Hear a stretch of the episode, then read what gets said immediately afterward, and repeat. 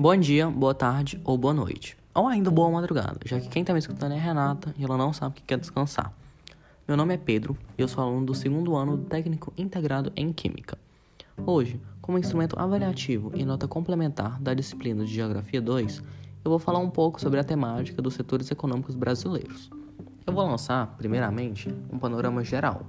Depois, eu vou fazer uma elucidação individual de cada setor, vou colocar uns adendos no final e passar brevemente por uma problemática atrelada a esse campo de discussão. Então, para dar o pontapé inicial e começar a explanação, vamos responder a seguinte pergunta: O que são setores econômicos? Setores econômicos, ou setores da economia, são, por conceito pré-definido, os segmentos pelos quais se caracterizam as distintas atividades produtivas da sociedade. É como se você pegasse toda a economia, o trabalho e o exercício de produção e repartisse eles em grupos diferentes e singulares, onde todos que são dentro de um compartilham de uma mesma essência que faz eles se conectarem. No Brasil, hoje, figuram-se principalmente e quase que exclusivamente o reconhecimento de três setores: primário, secundário e terciário. Sabendo disso, vou mudar agora o assunto para falar sobre cada um, ressaltando a marca brasileira que eles possuem. Assim como é remetido pela própria etimologia de seu nome, um setor primário faz referência direta à produção de matéria-prima. Para lançar a ótica de estudo sobre esse setor, constrói-se imprescindível a adoção do espaço natural e da natureza, com seus devidos recursos, enquanto pilares e elementos indissociáveis de tal. Mentalizando ambientações não antrópicas, então, faz-se também pertinente o pensamento acerca de três práticas econômicas majoritárias que o embasam: a agricultura, a pecuária e o extrativismo. Sendo um nome fortíssimo na área de produção de alimentos e até mesmo liderando a confecção de alguns, o Brasil se destaca no que tange a, no que tange a cultura agrícola.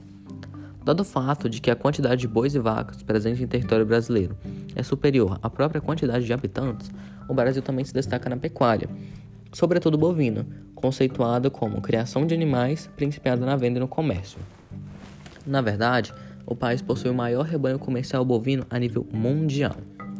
Partindo para o extrativismo, que é definido como a ação de extrair recursos naturais, sua diferenciação é feita a partir de três diferentes frentes: mineral, vegetal e animal. Na primeira, figuram-se imagens importantes de se pensar o ferro, no qual é destaque brasileiro, o cobre, o manganês, a bauxita e o ouro. Na segunda, contudo, a, perce a percepção adotada é basicamente referente à extração de madeira. Dessa forma, torna-se interessante pensar na indústria moveleira e, na região norte, no látex da seringueira. Por último, tomando a terceira como objeto de análise, urge a necessidade de uma visão que dê enfoque para o papel dos peixes e associe a extração animal com populações dependentes de tal, como é o caso da população indígena, fortemente fundamentada na caça e na pesca.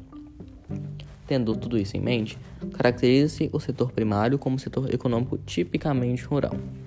Vamos agora para o secundário. Diferenciando-se do primário logo em sua essência, o setor secundário apresenta um caráter singular bastante característico: a transformação.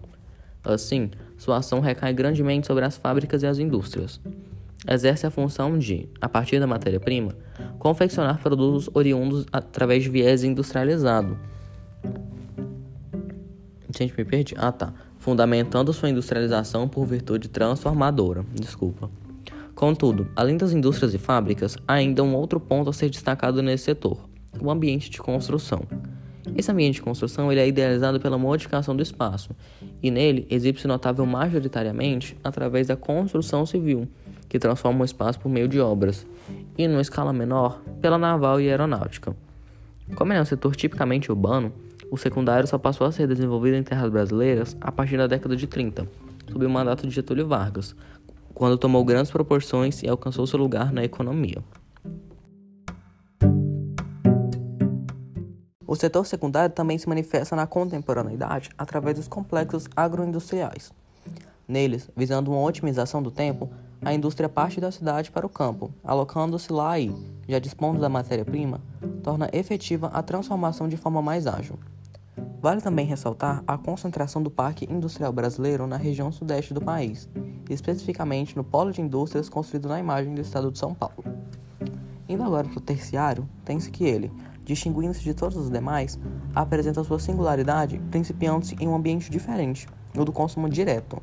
Nesse setor, por sua vez, em decorrência de sua comercialidade intrínseca, o que é consequência do consumo direto, que acaba, que acaba de ser mencionado, ser feito pelo comércio, consolidam-se as relações de venda e compra, no qual o indivíduo paga um valor monetário para alguém que está vendendo um certo produto ou bem e compra-o de tal forma. Estabelecimentos de atividades comerciais válidos a serem mencionados são mercados, padarias, cafeterias, papelarias, shoppings, lojas, sorveterias, restaurantes e todos os variados exercícios passíveis a serem englobados para esta vasta área. Ademais, trabalhadores informais como pintores, encanadores, borracheiros e afins também se enquadram nesse setor. Em outra face do setor terciário, engendra-se também a presença da prestação de serviços. Sendo pilar de tal setor, juntamente ao comércio, a prestação de serviço se qualifica pela ação de um determinado alguém de ofertar um específico serviço pertencente a uma área em especial. O professor, por exemplo, presta serviços no campo da educação, o médico, por sua vez, no campo da saúde, o advogado no da justiça, o policial, por fim, no da segurança pública, ou, em uma tradução fiel, no assassinato de pessoas pretas. Enfim, mesmo que seja tipicamente de espaço urbano, o setor terciário não se ausenta no meio rural da maneira pela qual há hospitais e escolas, a título de modelo, nas cidades, há também tais na fazenda, mesmo que em uma escala consideravelmente reduzida. Elencadas todas essas informações, alguns exemplos de trabalhadores de cada setor podem ser inferidos. No primário, todos aqueles de atividade agricultora, assim como populações nativas intimamente ligadas a práticas não industrializadas, além de pescadores e extrativistas. No secundário, por sua vez, pessoas que operam máquinas de indústrias e também de fábricas. No terciário, vendedoras de cosméticos autônomos que arquitetam relações comerciais com seus compradores. Vale postular que, embora sejam os maiores, estes três setores citados não ocupam espaço 100% único na economia. Existem ainda, em desenvolvimento no Brasil, os setores quaternário e quinário. No quaternário, a tecnologia e a pesquisa tomam as rédeas. No quinário, são as organizações não governamentais, as ONGs, as quais atuam em lugares onde as atitudes do governo são escassas, precárias e ou até mesmo inexistentes.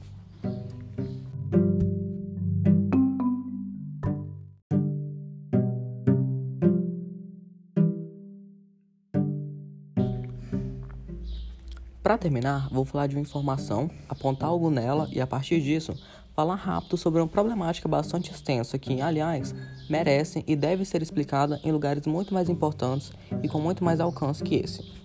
Conforme exibido pela divulgação dos dados do PIB brasileiro de 2018, o setor terciário ocupa a maior participação de todos, equivalendo ao alto valor de 74%, estando frente aos 21% e 5% movidos pelo secundário e primário, respectivamente, ele representa quase que o triplo da soma de ambos.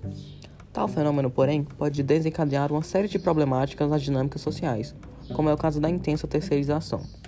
Falando sobre ela, tem-se que atualmente ela vem tendo considerável efeito negativo na vida dos trabalhadores.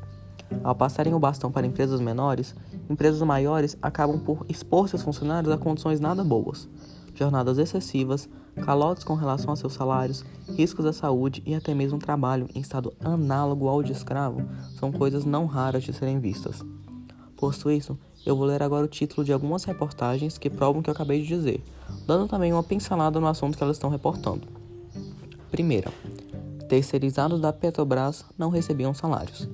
Nessa aqui, uma empresa subcontratada atrasa e deixava de pagar salários, como também fazia o mesmo com verbas rescisórias.